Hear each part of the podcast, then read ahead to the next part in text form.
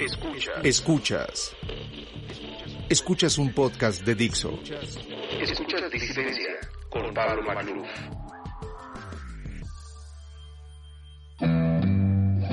Ser parte de la sociedad no significa pensar como las mayorías. Disidencia. Conducido por Pablo Magluf. Jesús Silva Herzog Márquez es escritor, ensayista, columnista y profesor en la Escuela de Gobierno del TEC de Monterrey.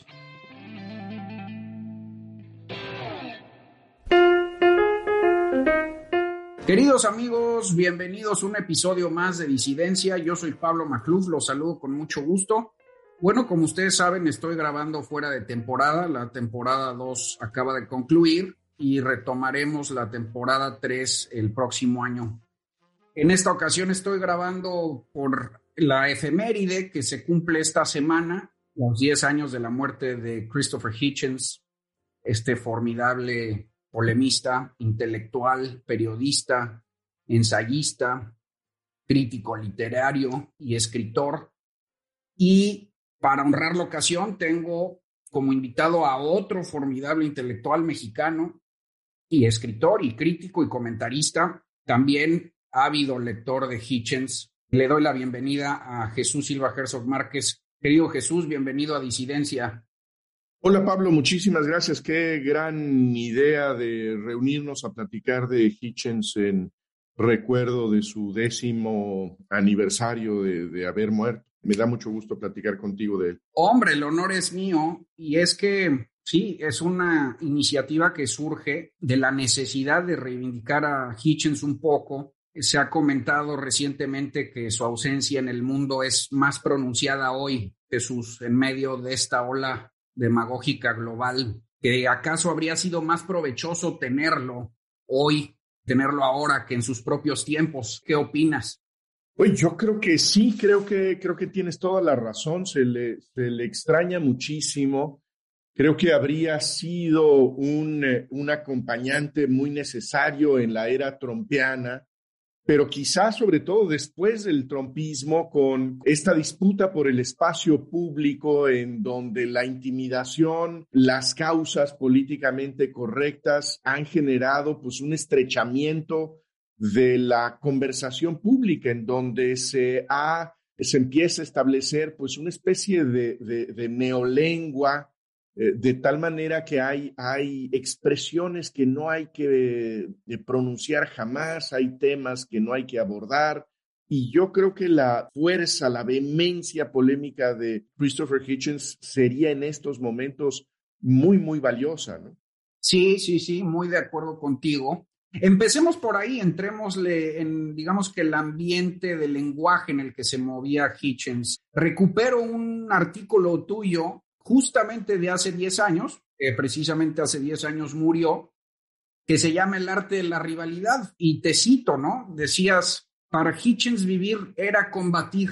En ningún hombre de nuestro tiempo ha latido el espíritu de controversia como en él. Con Hitchens muere el mayor polemista de nuestro tiempo. Pues sigo, sigo estando de acuerdo con eso que, que escribí hace, hace 10 años. Yo creo que ese es el gran impulso de la obra, del trabajo, de la presencia pública de Hitchens, el de un intelectual que entiende su labor como una guerra en donde tiene que tenerse muy claro a quién se combate, cuál es la rivalidad esencial del momento, cuál es el eje eh, digamos, ético que divide las controversias.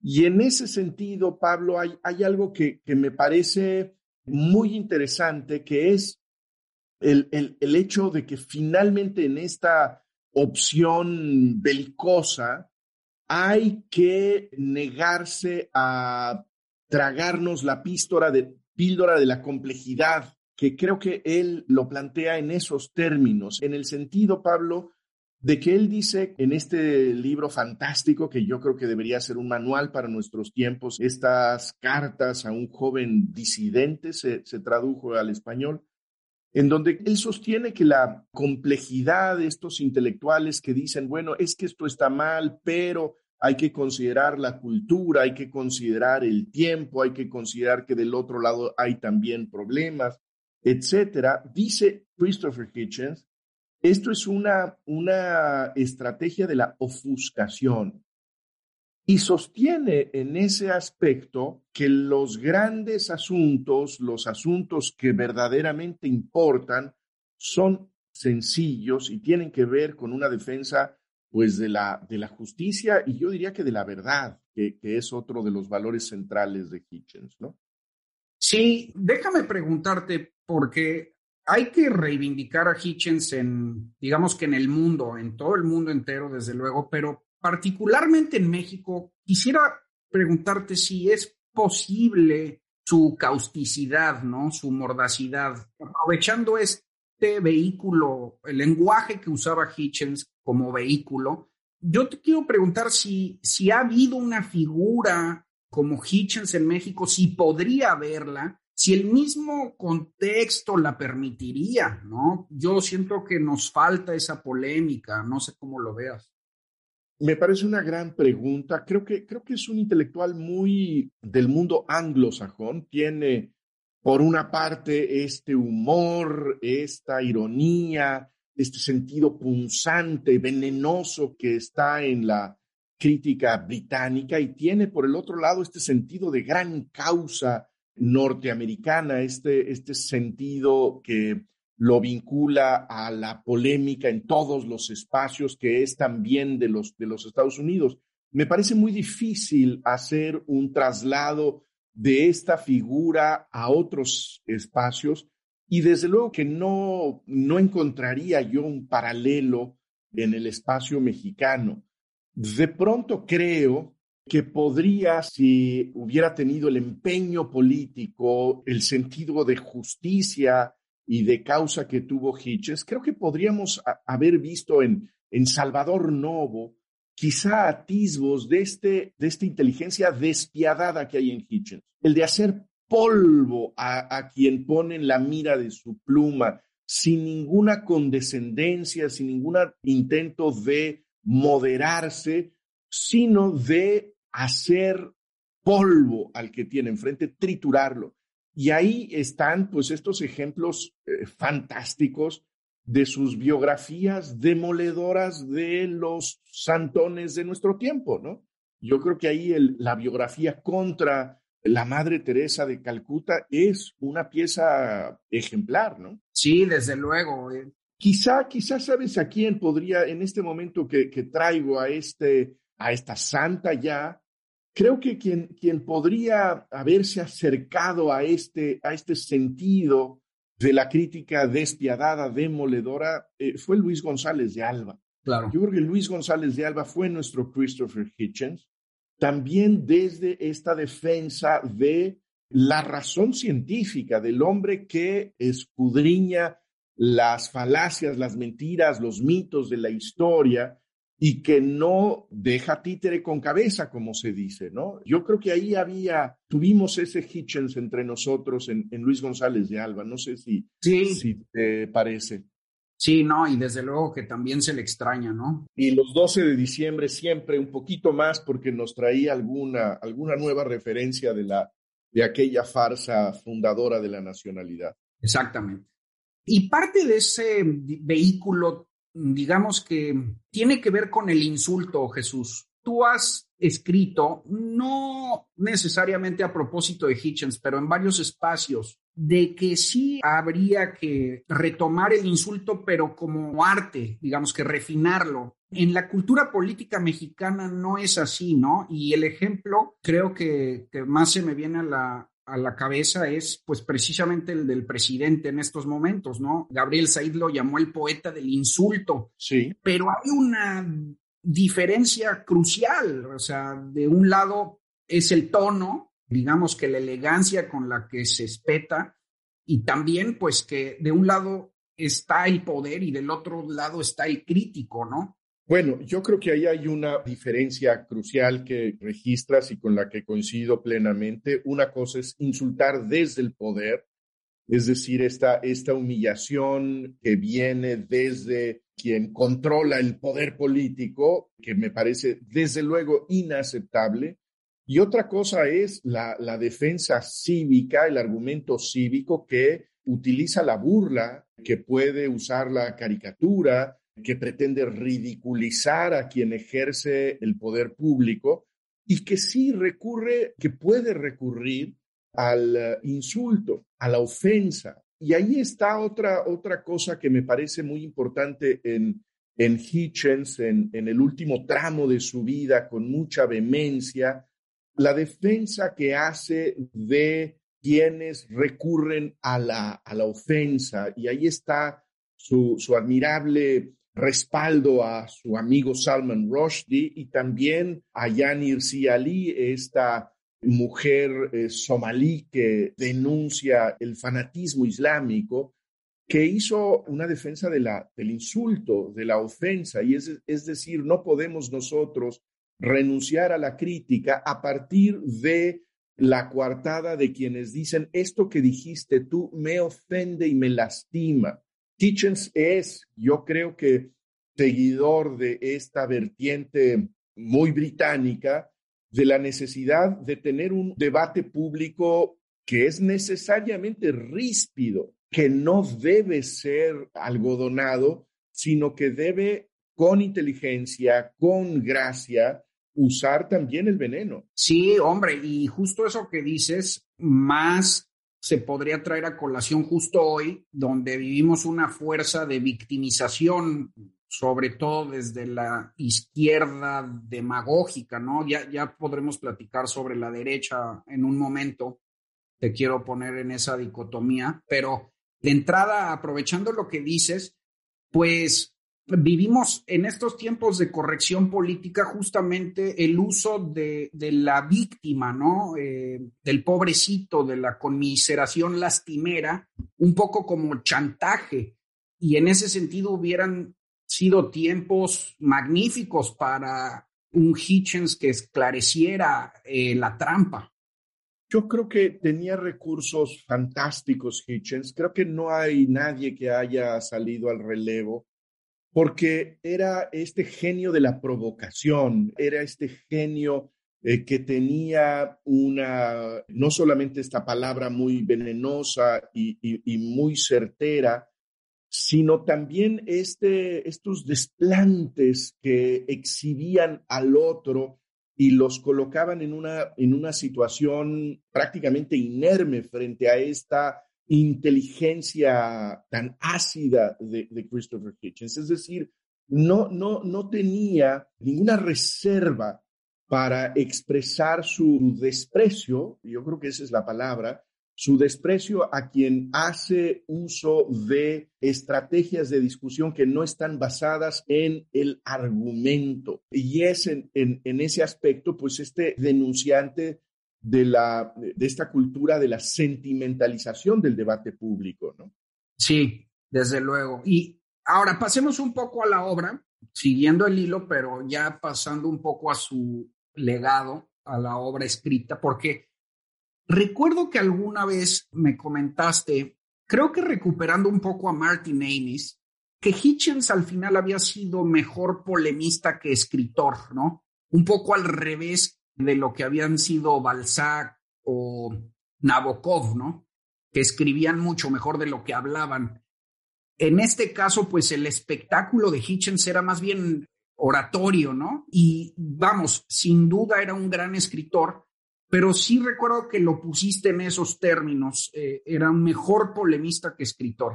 Yo creo que su escritura tiene un, un aire oratorio. Por ejemplo, en, en, algún momento donde él presenta este libro contra todas las religiones, porque la religión lo envenena todo, ¿no? Él lo que hacía recorriendo las distintas, distintas ciudades, pueblos en Estados Unidos es pedir que se invitara como presentadores a algún sacerdote, algún rabino, algún líder religioso islámico para confrontarlos directamente. Y lo que buscaba normalmente era tener un podio para hablar desde el podio a sus camaradas. No soltó nunca, a pesar de, este arco biográfico tan interesante desde el, el, marxismo hasta el respaldo de George Bush y su guerra contra Saddam Hussein, no soltó nunca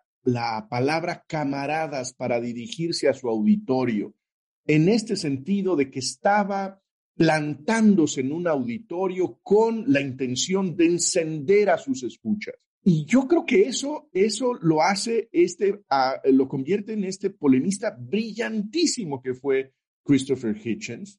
Y creo que también ahí podríamos encontrar las flaquezas de su, de su estilo, en donde su contundencia rivaliza de pronto con la sutileza en su abrazo de la mm, causa de la guerra contra Irak, pues no se, no se percata también de la consecuencia de esta intervención bélica y creo que compra también pues una, una serie de, de, alianzas que lo, lo, comprometen de alguna manera, ¿no?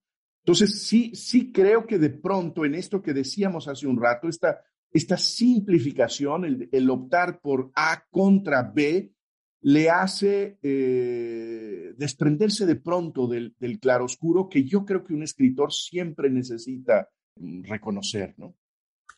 Sí, para mí la mayor alcumbre a la que llega Hitchens es como crítico literario, justamente, que tal vez son sus escritos menos conocidos, ¿no?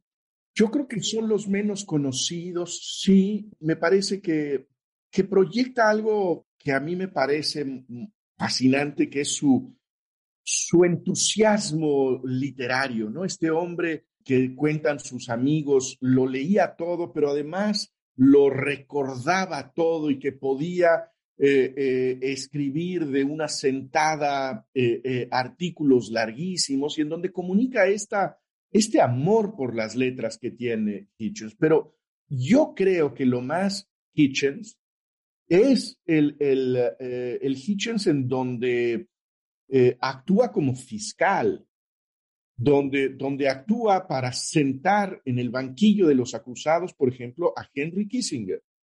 Y, decir, yo en este momento lo que voy a hacer a través de la pluma es demostrar con argumentos que se podrían presentar en un tribunal que este hombre es un criminal de guerra y que debe estar, debe pasar sus últimos días en la cárcel. Yo creo que ahí viene este, este embate lúcido, irónico, culto, eh, con mucha gracia, con mucho sentido del humor, con mucha vehemencia, que lo hace este personaje tan importante en la cultura contemporánea. Sí, no, hombre, desde luego. Y, pero vamos, terminó siendo un poco terco, ¿verdad? Porque aquí poniéndolo un poco, como dices tú, como una inteligencia ideológicamente infantil en este maniqueísmo por ocasiones, esta inteligencia política elemental, pues sí, nunca se retractó, por ejemplo, del error sobre Irak, ¿no? Y que yo creo que le costó mucho, o sea, fue, fue una manera, ¿cómo decirlo?, un poco triste de cerrar su biografía, sobre todo porque se había opuesto a la primera invasión, la de Bush padre, que en todo caso estaba un poquito más justificada. Mira, yo creo, yo creo que son, podríamos pensar del efecto de Orwell en su, en su propia biografía intelectual. Él dice en, en este gran ensayo sobre Orwell, ¿por qué importa Orwell? que el autor de 1984 debe ser recordado porque acertó en la denuncia de los tres grandes males del siglo XX, el imperialismo, el fascismo, el totalitarismo. Y en todos ellos fue tempranamente y valientemente y a veces de manera solitaria, lúcido para combatir a estos males. Cuando ve eh, los aviones estrellarse en las Torres Gemelas, cuando se entera del fatua contra Salman Rushdie por escribir una obra herética, lo que él identifica es que tiene ya su causa de vida, que es la lucha contra el fundamentalismo islámico. Y a eso creo que dedica sus últimos años con, con gran lucidez, con gran eh, eh, energía, pero coincido contigo, pues con el costo de haber dejado de ver otras cosas, ¿no?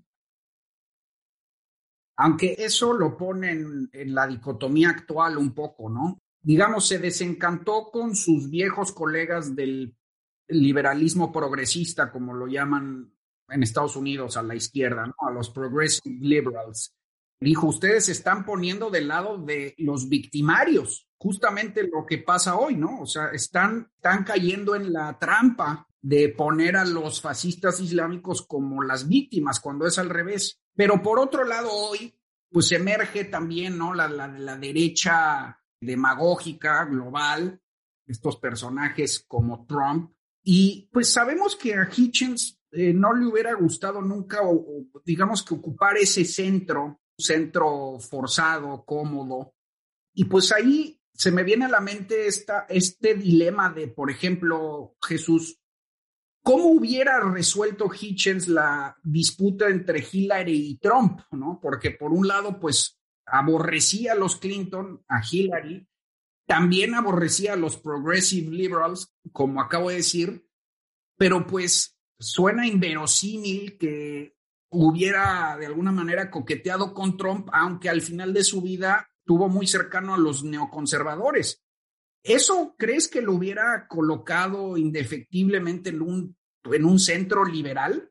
Es una gran pregunta. No, no, no sé cómo, eh, eh, cómo podríamos haberlo imaginado en la, en la elección del, de Donald Trump contra Hillary Clinton, precisamente por lo que, por lo que dices. Dos abominaciones estaban contendiendo en esa elección y no es claro cuál habría sido la, la abominación mayor. Ahora, eh, sí escribió contra, contra los Clinton otra, otro panfleto demoledor, a nadie más a quien mentirle, ¿no? Se, se, refiere no solamente a Bill Clinton, sino que se refiere a la pareja de poder que eran Hillary y Bill Clinton. Pero, pero yo creo que hay otra faceta, Pablo, que me parece interesante rescatar de Hitchens, que es en esta vieja estirpe eh, de la izquierda marxista, hay un internacionalismo muy intenso en Christopher Hitchens. Es un hombre que tiene siempre, que tuvo siempre el radar prendido para encontrar esa causa a la que debía dedicar un ensayo, un artículo, eh, lanzarse en contra del nuevo déspota, en contra eh, de la nueva opresión contemporánea.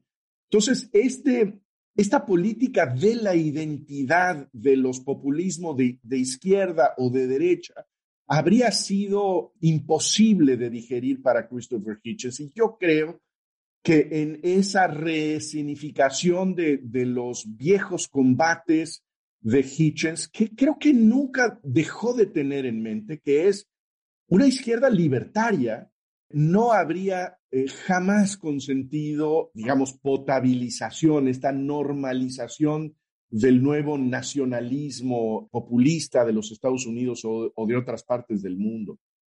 Sí, no, estoy totalmente de acuerdo contigo. Yo también la habría tenido un poco difícil Hitchens, creo. No que no estuviera armado para enfrentarlo, todo lo contrario, pero en este contexto de, digamos, de ambas ambos frentes en donde él se hubiera colocado en una trinchera para combatir ambos lados, o muchos más, no solo dos, tal vez hubiera tenido que esforzarse en, eh, buscar espacios alternativos de expresión por esto de la corrección política también, ¿no? Yo no sé si hubiera seguido cabiendo en, por ejemplo, eh, en el Atlantic, en Harper's, en New York Times, en el mainstream, digamos, es lo que quiero decir. Yo recuerdo, por ejemplo, por ahí ensayos en Vanity Fair, pues muy provocadores contra la naturaleza femenina. Sobre el, las, las mujeres que no tienen sentido del humor. Exactamente, ¿no? Por ejemplo, ahí, pues... Sí, no, ensayos, sí. no sé qué cómo se hubiera resuelto eso editorialmente, ¿no? Bueno, habría, habría enfrentado sin duda muchas campañas de cancelación, Exactamente. Estos, estos, este artículo famoso, Why Women Are Not Funny, pues sería, no sé cómo podría publicarse hoy. Creo que toda su, su, su relación con el alcohol, con el tabaco, también sería visto de manera muy extraña. Y, y sin duda enfrentaría esta, estas campañas de muchas personas diciendo este hombre no merece sitio en nuestra revista, en nuestro periódico, en nuestra universidad, ¿no? Habríamos visto sin duda manifestaciones en universidades, en librerías diciendo no queremos escuchar a este hombre que defendió la guerra de Irak,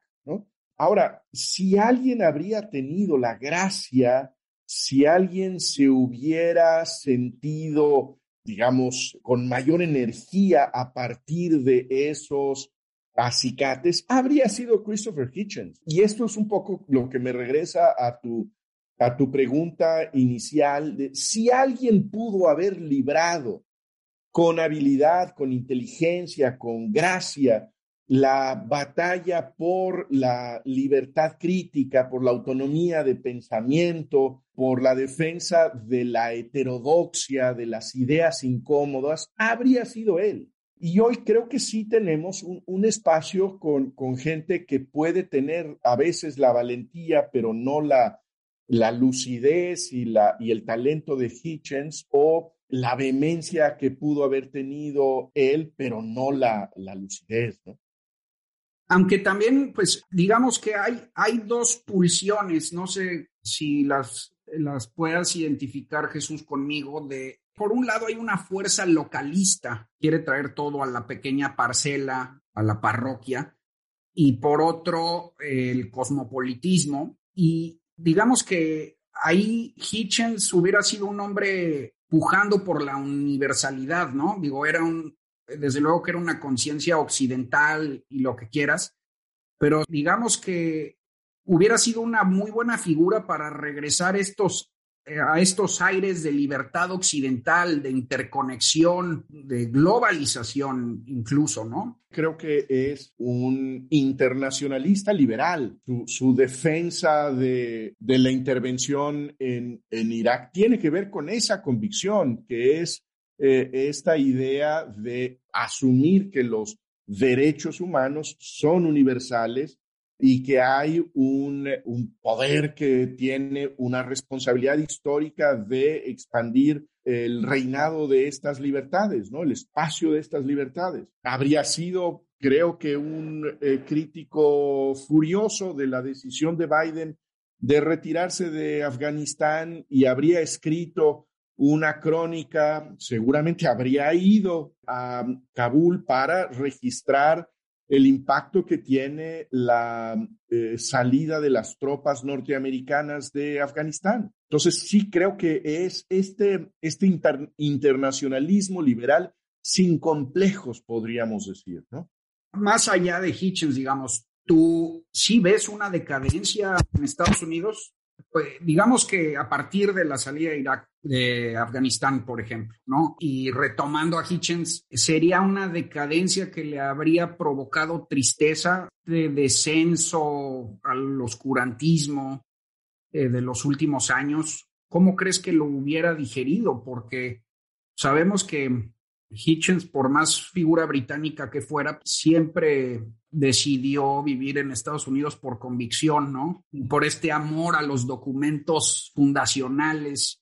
Ahí tiene dos magníficas biografías sobre Jefferson y Thomas Paine. Adoraba la Declaración de Independencia como un documento, pues, tanto político como literario. ¿Qué, qué, diría? ¿Cómo se sentiría eh, esta conciencia por elección americana en estos momentos de, oscuridad? Pues me lo imagino muy, muy preocupado por, digamos, el, descenso de la presencia pública, presencia internacional de los Estados Unidos, por el ascenso de sus eh, adversarios autocráticos en Rusia y en China, me lo imagino irritado con el clima de cerrazón ideológica en eh, las universidades, en los medios de comunicación. Yo creo que tendría muchísimos motivos para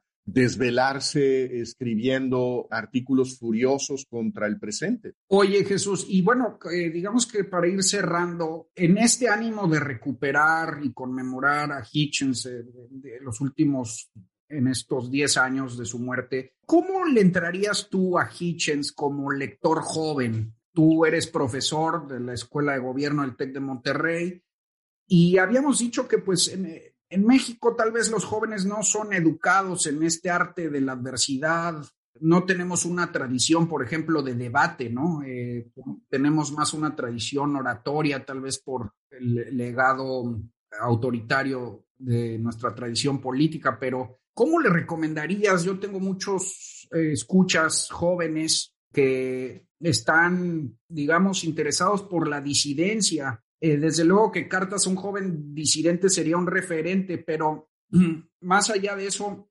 ¿cómo, ¿cómo crees que deberían de interpretar a Hitchens para el mundo de hoy? Mira, yo, yo creo que esa es la pieza fundamental para joven que quiera ser crítico. a mí me parece que ahí hay pistas importantísimas. Me parece que su ensayo sobre George Orwell es fantástico, igualmente identificando en Orwell esta, esta fuerza ética, esta lucidez, este cuidado por el lenguaje que tiene George Orwell y que tiene también Christopher Hitchens de manera admirable. Y yo, yo sugeriría una buena eh, navegación por YouTube. Ahí hay piezas fantásticas de, de este eh, intelectual que era un, personaje del espectáculo también, que tenía una presencia eh, escénica extraordinaria, que era capaz de escuchar el argumento del otro, deshacerlo con gran velocidad, dar tres golpes, eh, aguijonazos en donde más duelen y terminar con una puntada, con una anécdota que hacía que todos los espectadores o lo abucharan o se murieran de la risa, ¿no? Entonces creo que también ahí hay esta, este personaje de la agilidad mental y de la disposición pugilística que a mí me parece eh, fantástica, ¿no? ¿Tú crees que, digamos, como profesor, habría que brindarles estas armas, estos recursos retóricos a nuestra juventud? Me parece que sí, Pablo. Creo que, creo que es una, una muy buena herramienta en contra de la, de la solemnidad de nuestro debate público, ¿no crees? Eh, de, esta, de esta manera que, que tenemos con mucha frecuencia de empezar una, este, nuestros no debates diciendo, es que eh, mi gran amigo fulano de tal, por quien siento un gran respeto, ha dicho tal cosa y permito con todo cuidado decir que estoy en estos aspectos en cierto desacuerdo con él. Eh, frente a todas estas ceremonias, lo que Christopher Hitchens habría dicho, lo que acaba de decir este señor es una estupidez. Y a mí me parece que esas, esas eh, digamos, confrontaciones tienen un efecto muy oxigenante. Sí, no, yo como profesor también me he preocupado por eso. Y también tiene que ver con nuestra tradición lingüística, ¿no? El, español mexicano es de circunloquios y de perífrasis y de rodeos, además de que, pues sí, tenemos una cultura política de simulación, ¿no? De máscaras y un poco del guiño, de la cortesía falsa del prismo, ¿no? Pues sí, yo creo que, yo creo que sí, y tenemos la otra, la otra que es la de la, eh, eh, del insulto elemental, ¿no?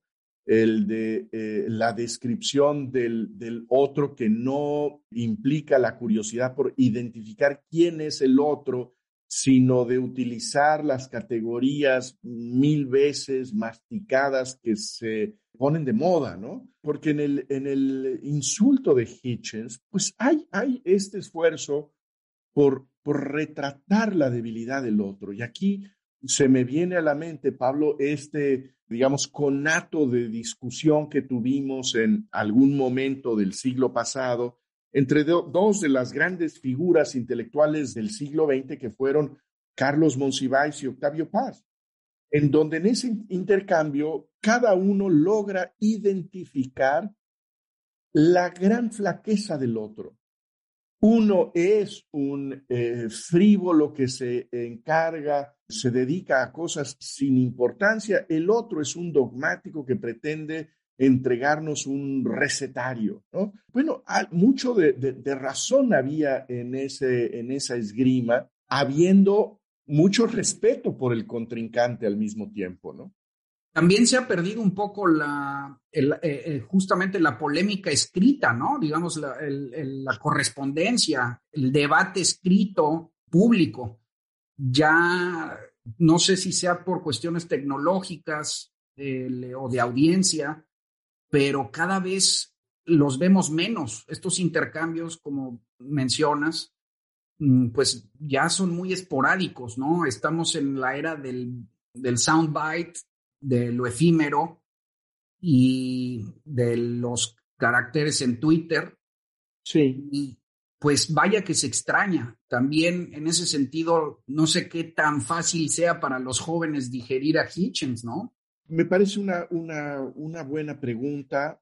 Yo, yo, creo que, yo creo que Hitchens tiene este, este sentido de el, digamos, el golpe demoledor, pero ese golpe demoledor tiene toda una preparación, tiene una ceremonia que, que es la construcción, el desenvolvimiento de un argumento.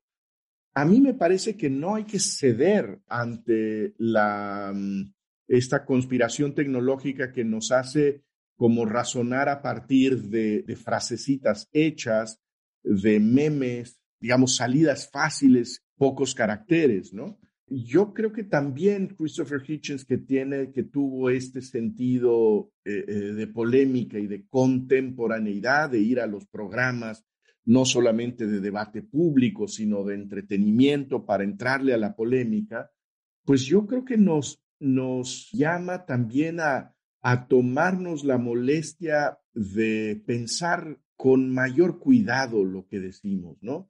Y en el crítico no hay solamente un reflejo, sino que ese reflejo necesita el cultivo de la razón, de las lecturas, de, del argumento.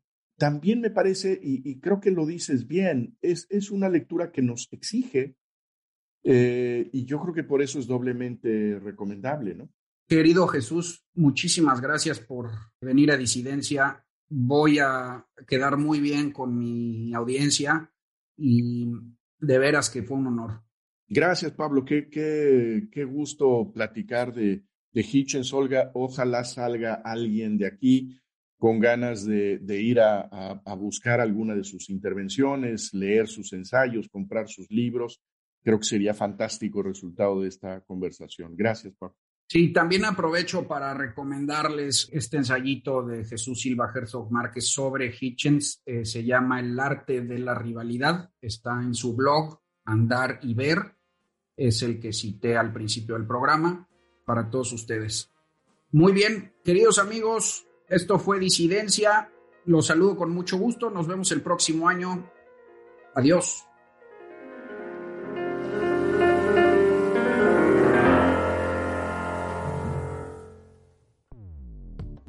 Dixo presentó Disidencia con Pablo Macluf. La producción de este podcast corrió a cargo de Pedro Aguirre. Coordinación de producción Verónica Hernández. Dirección General Dani Sadia.